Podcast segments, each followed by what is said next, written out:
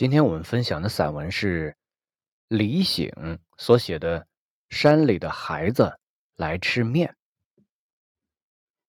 去年我们学校从甘肃招来一百多个学生，大部分是甘谷地区的孩子，另外还有靖远的一些学生。因为我负责的是女生的住宿工作，那些女孩大多来自甘谷，所以。对靖远的学生不是很熟悉。今年开学以后，学校成立了课改班，我教这个班语文课，兼班主任。几乎所有的靖远学生都报名上了这个班。靖远的孩子不太表达自己的情感，比起甘谷的孩子来，他们似乎很羞涩。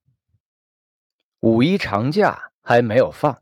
甘谷的孩子就找到我，嚷嚷着要吃我做的打卤面。靖远的孩子默不作声。快到放假的时候，我找到靖远的学生干部，告诉他们我想请他们来家里吃饭。说真的，孩子们的生活清苦单调，真叫人心疼。孩子们的眼睛放光，却 客气的推辞。最后定下五月三号那天一早，老公因为学校有事儿，自去公干。我找了一个朋友帮我买菜。我们俩买了大约八斤鸡腿，六斤黄瓜，六斤面条，另外还有蔬菜、饮料等等。气喘吁吁的用自行车推回家。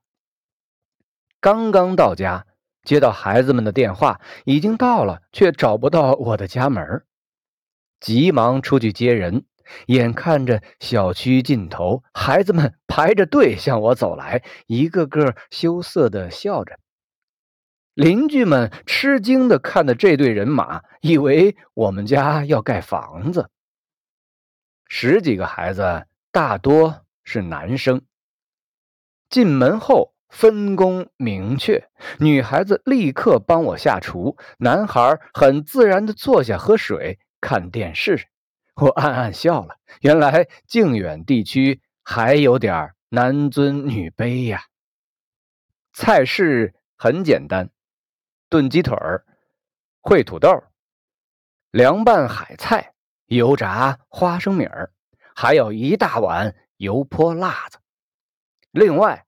打了整整一高压锅的面卤，鸡腿和土豆用蒸锅和铝盆端上去，面卤则直接用高压锅端上桌子。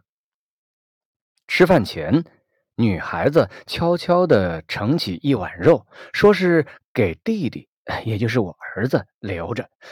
我忙把肉倒回锅里。嗨，那个小子还把这个放在眼里吗？他只吃我做的韩式炸鸡呀。孩子们招呼我一起吃饭，又懂事儿的请我母亲一起上桌。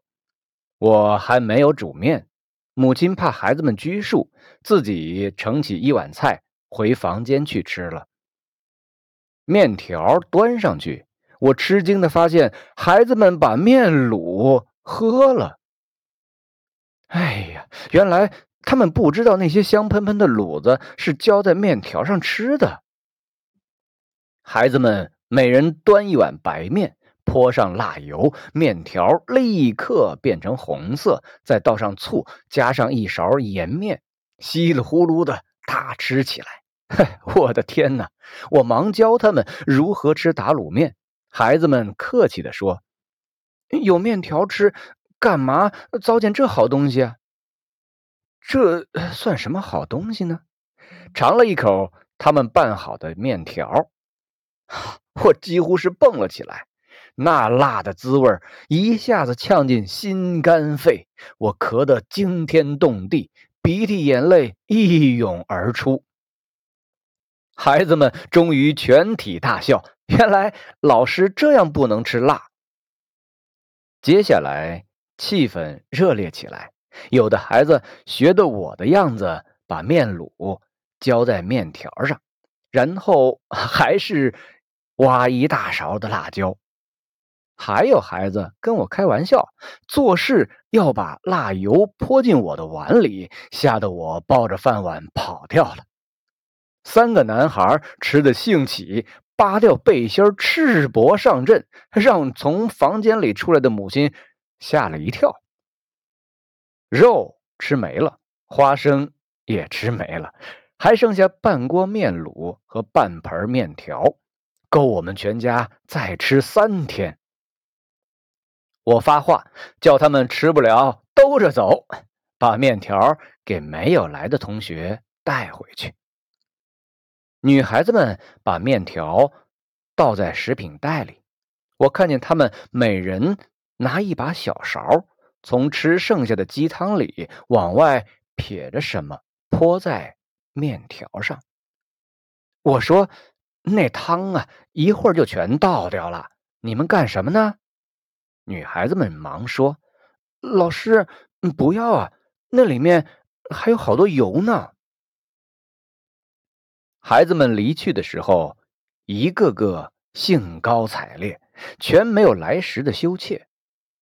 大家脸红红的，排着队向我高呼：“老师再见，老师开学见！”场面煞是壮观。